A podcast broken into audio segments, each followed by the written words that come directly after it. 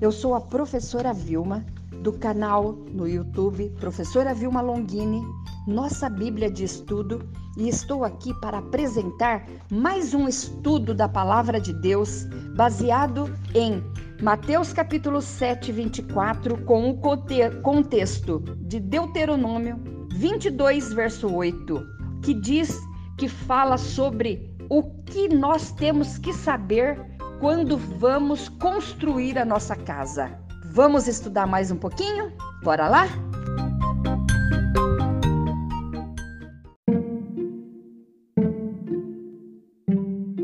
Quem vai construir tem que saber disso que eu vou falar hoje. Mas primeiro vamos orar. Bendito és tu, eterno Deus, Rei de todo o universo. A sua palavra dura para sempre. Bendito seja o teu nome, e o teu reino jamais terá fim. Fale conosco por meio deste ensino. Fale, Senhor.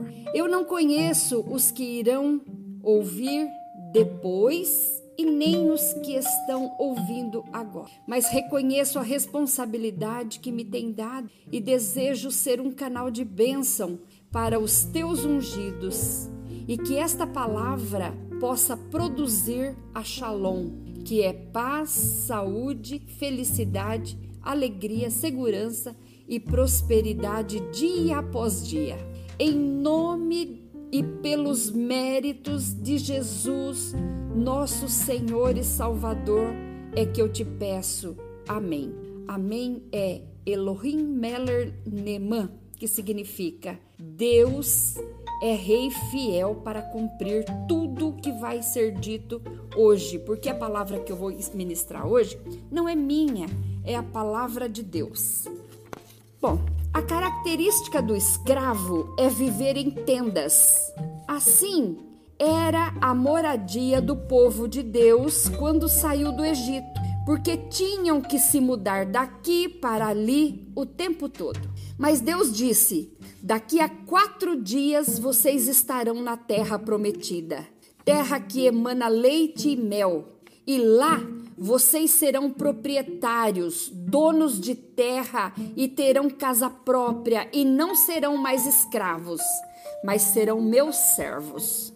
E Deus ensina como tem que ser feita a construção e para isso dá um mandamento. Deuteronômio 22, 8 diz: Quando vocês chegarem lá e edificares uma casa nova, farás um parapeito no eirado, para que não ponhas culpa de sangue na tua casa, se alguém de algum modo cair dela. Nós sabemos que quem vai construir, constrói sempre na parte mais alta do terreno, mesmo sabendo que havia muitas pedras e teria muito mais trabalho. Pois, mas o resultado é gratificante, porque a casa que é construída mais na rocha, na pedra, é mais firme do que aquela que é construída lá no brejo, na areia movediça. E aí não tem problema, não vai ter problema, tá? Bom, pense que esta casa é uma sede do quinhão de terra e este dono tem muitos animais e uma vista maravilhosa para contemplar. Aí vai olhar da sua janela para fora e a janela não dá uma, dá uma visão assim mais restrita. E Deus quer que sejamos bem-sucedidos, quer que olhemos bem longe. Ele falou para Josué: Josué, olha essa terra aqui. Em todo lugar que você pisar a planta do teu pé, eu vou te dar.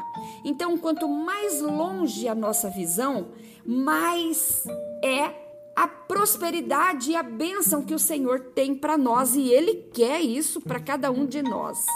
Quer que sejamos bem-sucedidos, por isso colocamos nela um alpendre. Então, quando eu faço essa casa, eu quero pôr então não só uma janela para olhar da janela, porque a visão é restrita, mas eu quero pôr um alpendre. E ele manda pôr um alpendre.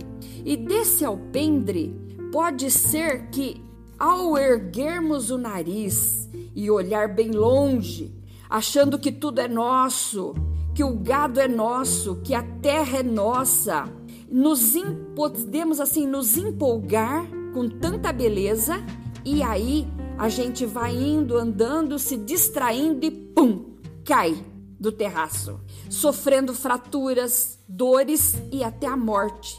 E Deus não quer isso para a nossa vida. Assim, manda pôr nesse terraço um parapeito.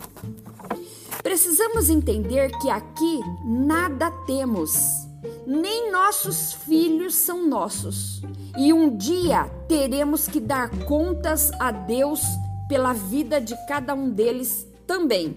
Nabucodonosor, com toda a sua arrogância, achava que todas aquelas maravilhas babilônicas, aqueles jardins suspensos, eram dele, só porque ele construiu. Até que chegaram os medos persas e da noite para o dia o deixou sem nada.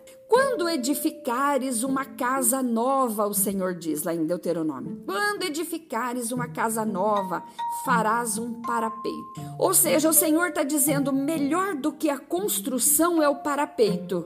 Porque o parapeito da casa, dali do, do, do terraço, nos, nos assegura, nos segura para não cairmos, mostrando-nos que existe limite para tudo. Então, o parapeito desse terraço é o limite de até onde podemos estar. Também não farás janela no lado direito e no lado esquerdo da casa. Olha só o que Deus fala. Então, olha, casa térrea, baixa, ali não tinha muro, não, não existia muro. E aí ele fala: não põe janela do lado direito e do lado esquerdo. Será que Deus não gosta que nós tenhamos luminosidade? Gosta sim, mas ele gosta mais que nós obedeçamos este mandamento. O povo ali não tinha muro e em seus quinhões de terra e estavam impedindo ali eu colocando, não colocando a janela de um lado e de outro por não ter muro, eu estava impedindo que o olho gordo e a inveja do vizinho entrasse dentro da minha casa, dentro da, das casas. Olha o que, como que Deus pensa, não só em nos dar a construção, mas Ele pensa em nos dar a segurança da construção também. É como se Deus estivesse dizendo: cuidado. Tudo o que um ladrão precisa é de uma janela. Muitos dos males que nos fazem ou que nos fizeram chorar e que estão dentro de nossas casas, acredite, foram postos por nós mesmos quando não obedecemos os mandamentos de Deus. Hoje o Senhor está nos dando a chance de fecharmos as janelas que não foram ordenadas por Ele, para que vivamos uma vida abundante. Quando Jesus estava ensinando num de seus ministérios ali, ensinando, ele citou este mandamento com base neste contexto e disse: Todo aquele, pois, que escuta as minhas palavras e as pratica, assemelhá-lo-ei ao homem prudente que edificou a sua casa sobre a rocha. Mateus 7, 24. Querido, Deus se importa comigo e com você e com toda a nossa parentela. Cuide de suas janelas. Não deixe o mal entrar. Obedeça os mandamentos do Senhor, mesmo sem saber no que vai dar. E lembre-se: os pensamentos e os planos do Senhor para as nossas vidas são mais altos do que podemos imaginar. Que Deus abençoe a sua vida e até um próximo estudo. Quem sabe pode ser amanhã.